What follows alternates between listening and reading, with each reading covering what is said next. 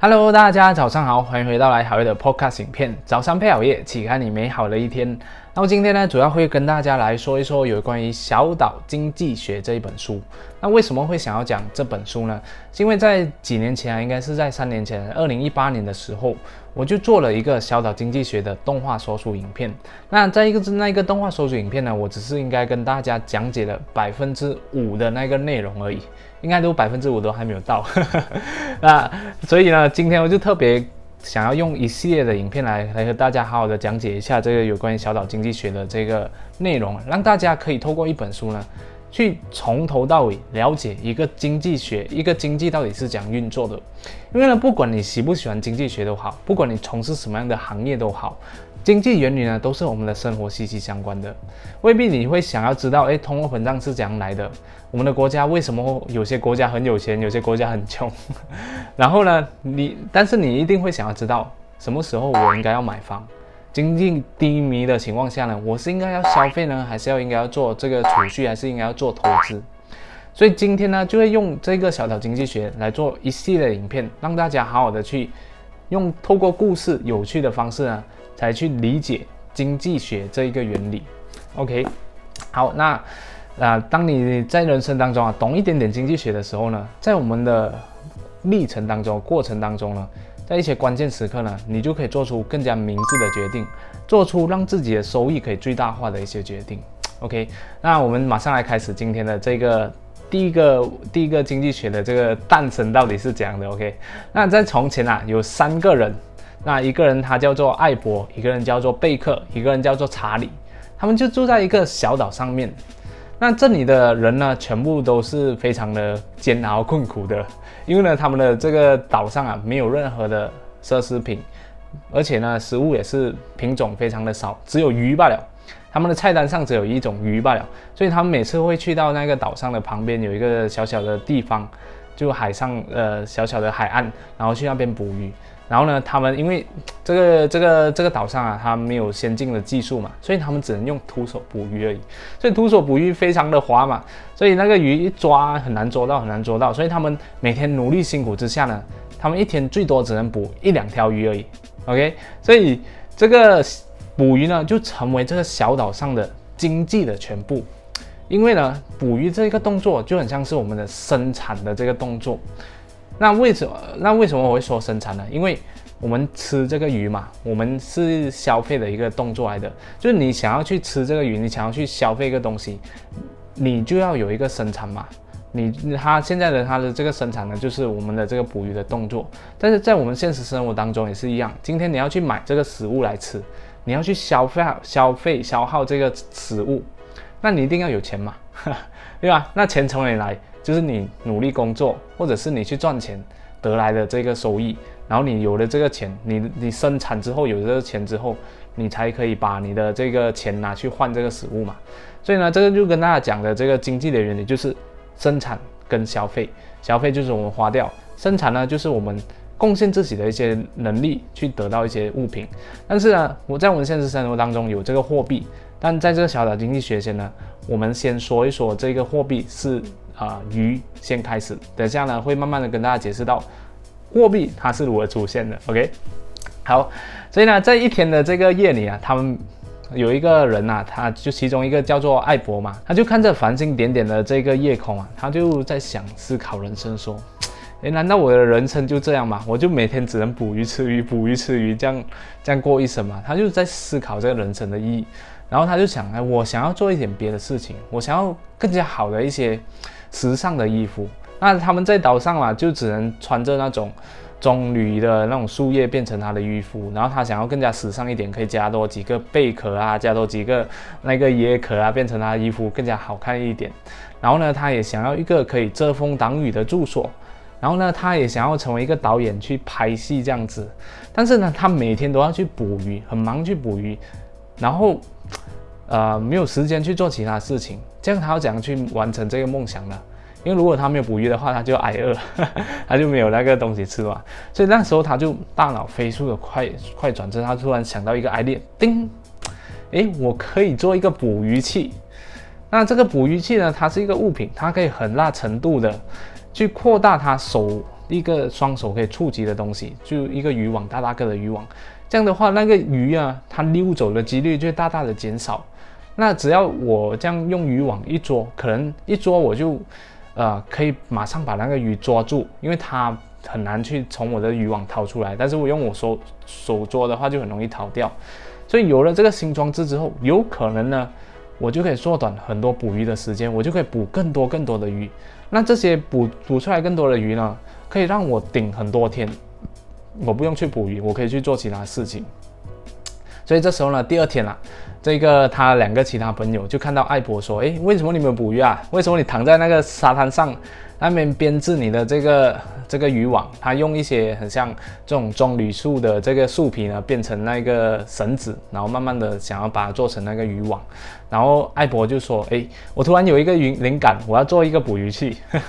这样呢，我想要尝试一下这个新的捕鱼的方法，是不是可以增加我这个鱼的这个。”这个捕鱼的那个数量，这样我捕很多鱼的时候，我就可以做其他事情。然后他的两个朋友觉得，哎，你是不是疯了？要是你这个捕鱼器不好用的话，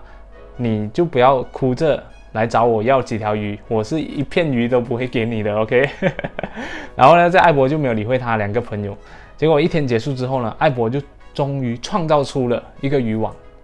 所以呢，他这边呢就想要跟大家透透露一个经济学的原理，就是当我们要提升自己的生产率的时候，我们要有两个动作。第一个呢就是消费不足。你看到吗？在这个故事当中，艾博呢他就透过自己延迟享乐，就是让自己消费不足。他原本每天都要吃一条鱼，现在呢，因为他要做这个渔网，所以他没有去吃鱼，所以他的消费是不足的。然后呢，第二呢就是他敢于冒险。所以他透过这个冒险去做这个渔网，有可能会成功，有可能不成功的这个风险，做成了这个渔网。所以当我们要提高自己的这个经济力度或者提高自己的生产力的时候呢，我们都要做这两个动作。比如说你今天想要去创业的时候，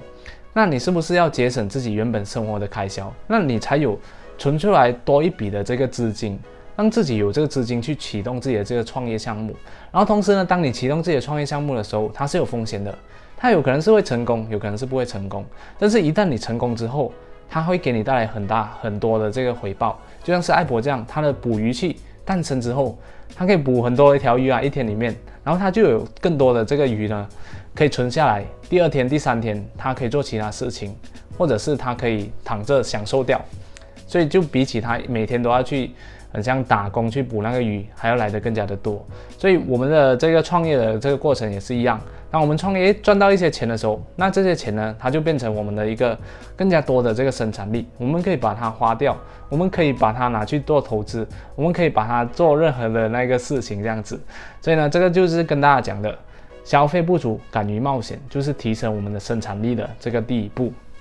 OK，好，那回到我们的这个故事当中啊。这个艾博呢，他原本是一天可以捕一两条鱼而已，那现在呢，他可以捕三四条鱼，一天可以捕三四条鱼，所以呢，他一天本来只是可以吃吃吃一条鱼就够嘛，他就可以把它存下来，然后呢，呃，就是吃掉一条鱼，然后存下三四条鱼，然后多出来的鱼呢，就变成他的储蓄了。所以这时候呢，啊，第三个这个经济原理就诞生了，就是我们的储蓄。OK，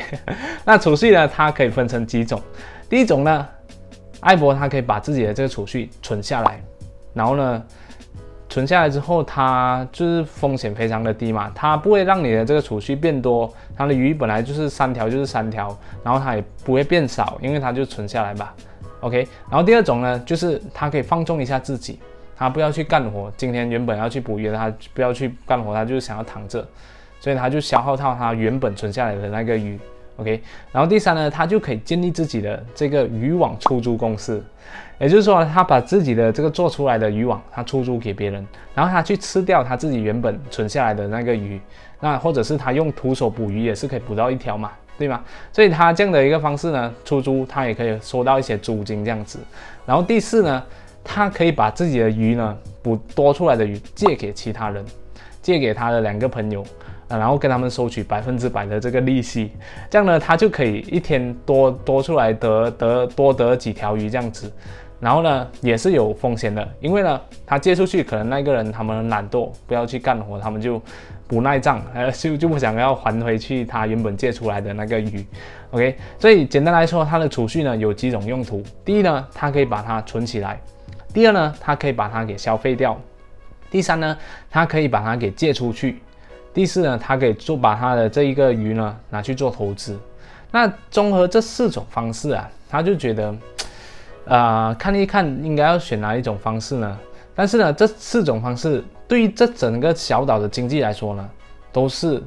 有很大的提升的，因为呢。他这个几种方式呢，都不会给自己或者是邻居呢带来任何的这个负担的。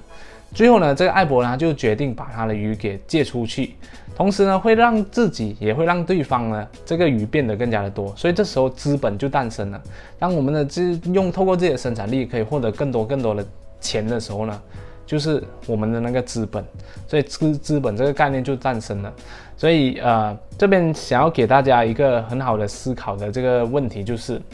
就像是当我们自己本身啊，在没有储蓄、没有资本的时候，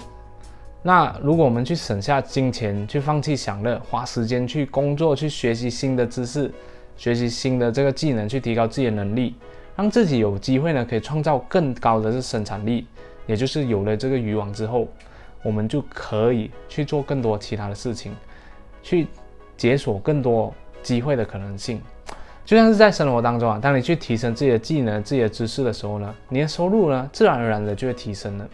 你就可以利用多出来的这个钱呢，去做很多其他不同的事情的。你可以把它给消费掉，你可以把它给借出去，或者是呢，你可以把它给存下来应急，又或者是像这个爱博一样，你可以把它拿出来去做投资，然后去换取更多的鱼这样子。